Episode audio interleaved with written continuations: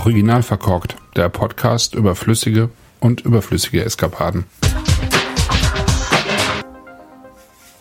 Herzlich willkommen zum Wein am Sonntag, den 22. August 2021. Ich habe mich heute für einen Wein aus Sizilien entschieden und dort für einen reinsortigen Frappato.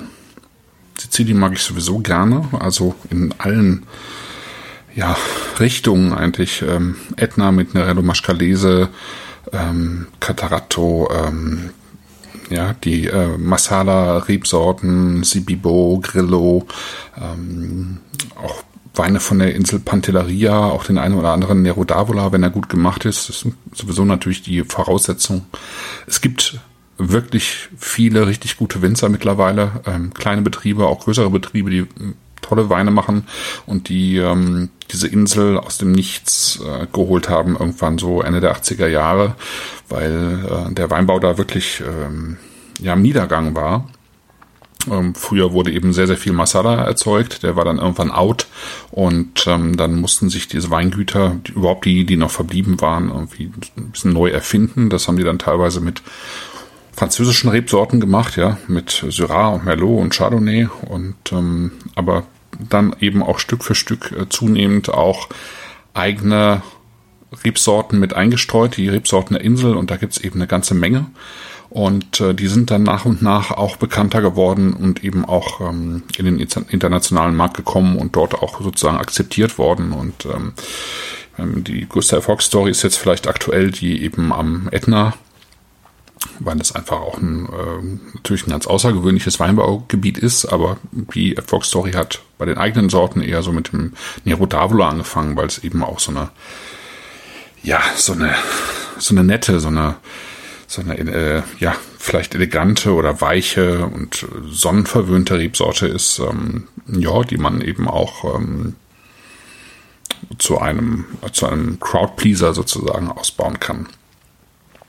Meine äh, Lieblingssorte oder eine meiner Lieblingssorte ist Frappato. Sie stammt äh, so aus der ähnlichen Gegend vielleicht wie Nero d'Avola. Also Nero heißt ja schon Nero d'Avola, also die Schwarze aus Avola, was im Süden liegt. Der Frappato, der ähm, stammt auch aus dem Süden der Insel, aber ähm, ist wahrscheinlich, also er ist auf jeden Fall beheimatet rund um äh, Vitoria und Ragusa und kommt wahrscheinlich auch daher. Man weiß nicht so ganz genau ähm, bisher die Abstammung dieser Rebsorte, aber man ist sich ziemlich sicher, dass die zu den vielen Rebsorten gehört, die sich irgendwann eben auf dieser Insel und das ist ja das größte Weinbaugebiet auch in Italien, auf dieser Insel irgendwann eben ja, entwickelt haben aus äh, zwei Elternrebsorten.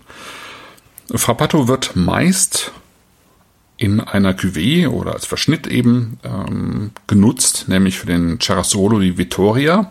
Da kommt halt auch wieder dieser Name Vittoria äh, bei rum. Ja, das ist die einzige DOCG Siziliens, also die sozusagen die ähm, Top-Qualitätsstufe, ähm, die es im italienischen Weinbaugesetz gibt und tatsächlich ähm, nicht mal die Weine vom Etna haben, äh, die DOCG, aber eben der Cerasolo di Vittoria. Und da sind meistens mehr oder weniger 50-50 beide Rebsorten drin. Nero d'Avola und äh, Frappato. Cerasolo kennt man vielleicht aus den Abruzzen zum Beispiel, ja. Cerasolo d'Abruzzo habe ich auch vor ein paar Wochen mal einen vorgestellt oder auch in anderen Ecken äh, gibt es äh, diese Bezeichnung für einen dunklen Rosé. Das ist hier nicht der Fall. Es ist einfach eben diese Mischung aus diesen beiden Sorten. Und äh, das kann schon sehr attraktiv sein, ähm, weil die sich ganz gut ergänzen. Der Nero d'Avola ist, wie gesagt, ja eher so ein, so ein wärmerer, seidigerer, flaumigerer Wein, wo man eben diese das Südliche auch tatsächlich ganz gut schmecken kann. Und der Frappato ist tatsächlich, ähm, je nachdem, wie man ihn ausbaut, aber im Allgemeinen eher so ein bisschen kerniger, ja. Eher ein bisschen säurebetonter, kirschiger, kirschkerniger und damit, ähm, ja, komme ich tatsächlich auch schon hier zu diesem Wein, nehme nehm das so ein bisschen vorweg, würde ich sagen. Ähm, mich erinnert er tatsächlich eher an Nerello Mascalese vom Etna und weniger eben an, äh, an diese, diese Klasse, eine klassische südliche Sorte. Ja. Ich habe ausgesucht heute den Vigno Lauria Frappato Scoglietti 2016. Weshalb? Weil ich äh, Vito Lauria irgendwann mal so ich glaube 2013 oder 2014 auf der Wien Italy kennengelernt habe, fand seine Idee vom Weinmachen gut und auch wie er es vermarktet hat. Einfach seine Weine schön, die Etiketten schön und auch die Preise für die Weine. Ich habe damals noch bei Havesco gearbeitet und so ein bisschen auch ähm, Weine für Tevino hieß es damals noch, heute heißt Weinladen.de, äh, für Tevino eingekauft, ein paar Sachen und ähm, dann tatsächlich auch ein paar Weine von, von Vito Lauria nach Deutschland geholt.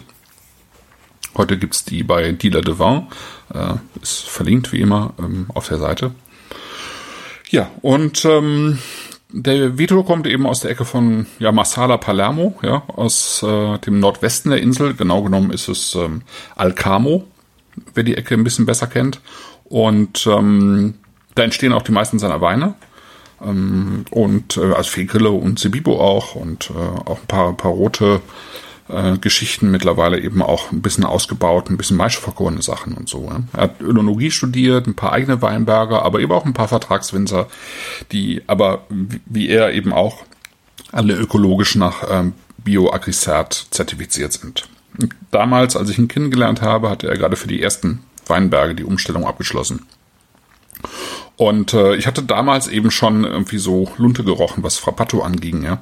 Ähm, damals wurden ja auch Kos bekannt. Ähm, Manenti habe ich damals kennengelernt. Äh, Adriana Occhipinte hat ja auch so äh, natürlich schon äh, eine Reihe von Weinen gemacht und ähm, das aber alles so ein bisschen äh, hochpreisiger noch. Ja, das hier liegt bei 10,90 Euro heutzutage. Das war damals natürlich auch ein kleines bisschen günstiger. Und wenn man das so den Preis in äh, eine Beziehung zur Qualität setzt, ähm, dann ist es einfach ein toller Wein, aber für sich genommen einfach auch ein, äh, einfach ein schöner, stimmiger Wein, finde ich, ja. Der stammt, wie gesagt, aus dem Süden, äh, wächst auf sehr sandigen Böden in der Nähe der Strände von Scoglietti, deswegen heißt er auch so, ja, bei Ragusa. Und äh, von diesen Böden hat er eben tatsächlich auch so ein bisschen die Helligkeit in der Farbe und auch diese gewisse Leichtigkeit und äh, Frische, die er hat, ja. Er wurde im Edelstahl ausgebaut, was zu dieser Frische natürlich noch beiträgt. Und wer aufs Etikett schaut, der sieht einen Fisch abgebildet und ähm, tatsächlich, ja, Fisch, Kirschen, so ein bisschen, also ein bisschen was von den, den Aromen mit drin, aber eben auch ähm, zu was man diesen Wein trinken kann, denn äh, dort unten wird er tatsächlich sehr gerne zu ähm, äh, sozusagen zu Fisch mit Knochen, also zu Schwertfisch und Thunfisch und so weiter, was dort geangelt wird, ähm, getrunken, was einfach sehr gut passt, wenn man es eben leicht kühl serviert. Ja. Also in der Farbe leicht transparent, rot, ähm, so ein bisschen Ziegelrot würde ich sagen, eingefärbt. Und im Duft hat man dann tatsächlich diese, das finde ich total schön, das ist wirklich ganz viel Kirsche, ähm, Sauerkirsche, ja, also man hat so ein bisschen auch so, so eine Sangiovese-Idee irgendwie ähm, in der Nase direkt. Ich finde es total italienisch irgendwie. Es ist ähm, äh, Kirsche, Sauerkirsche, Kirschkerne auch ein bisschen mit drin. Es, es, duftet aber auch so ein bisschen nach Eisen, ne? so Rost, so äh, Eisenböden, ja, Terra Rossa irgendwie so in die Richtung. Überhaupt auch rote Beeren, da sind auch so, so wieder so ein bisschen Berberitzen und sowas mit drin, also säuerliche Beeren, aber alles reif, ja. Es wird nicht grün unterentwickelt, sondern das ist äh, reif gelesen, aber eben wirklich diese eher diese säurebetonte Richtung. Jetzt ein bisschen ein paar Blüten oben drüber, ein paar Trockenkräuter, oben drüber, darunter Erde, erdiger Boden, aber auch kein äh, jetzt kein trockenerdiger Boden, sondern eher fast äh, an der Nase habe ich eher so ein bisschen so, äh, so, so einen festen Lehmboden und ähm, tatsächlich auch so ein Hauch von Süße, ja. Ähm, so als wäre so ein bisschen was von einer Schokolade mit dabei. Ja? Auch eine herbe Schokolade, aber eine, die jetzt nicht 90 Prozent hat, sondern eher so 65 bis 70. Das kommt mir so in die Nase. Und es ist tatsächlich diese, diese herbkräuterigen Aromen, äh, die eben in diese, diese Kirschfrucht mit reinspielen.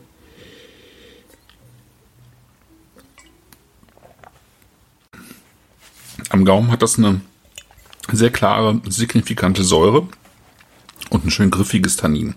Das ist ein sehr transparenter Wein. Da kommen wieder die Sauerkirschen. Da kommt auch diese herbe Schokolade wieder raus, wo dieser Ticken an Süße mit drin ist. Kräuter, also der wiederholt das in gewissem Maß, was er in der Nase verspricht, aber es kommt eben dieses Griffige mit dazu und diese, diese klare, transparente Säure, die diesen Wein durchzieht. Das wirkt alles total frisch und trotzdem ähm, hat es eine schöne Reife. Ne? Das ist, ähm, Das kann man wunderbar so wegtrinken, weil es wirklich eine, ähm, ja, auch eine Lebendigkeit hat. Ähm, ist jetzt nicht überkomplex, das ist aber auch nicht der Anspruch dieses Weines. Aber es ist mein Anspruch heute irgendwie einfach was zu trinken, was ähm, äh, ja, was so locker äh, nebenbei läuft, irgendwie, dem man trotzdem Aufmerksamkeit schenken kann, was Spaß macht, weil es saftig ist. Das ist saftig, ja, weil es frisch ist und ähm, ja, weil man es dann auch wirklich ähm, auch gut als äh, Essensbegleiter eben nehmen kann ähm, zu einer sommerlichen Küche. Und ähm, das bietet der Wein alles und ähm, da habe ich Spaß mit. Das ist mein Wein am Sonntag. Und wie immer hoffe ich, dass ihr auch einen guten Wein im Glas habt und bis bald. Tschüss.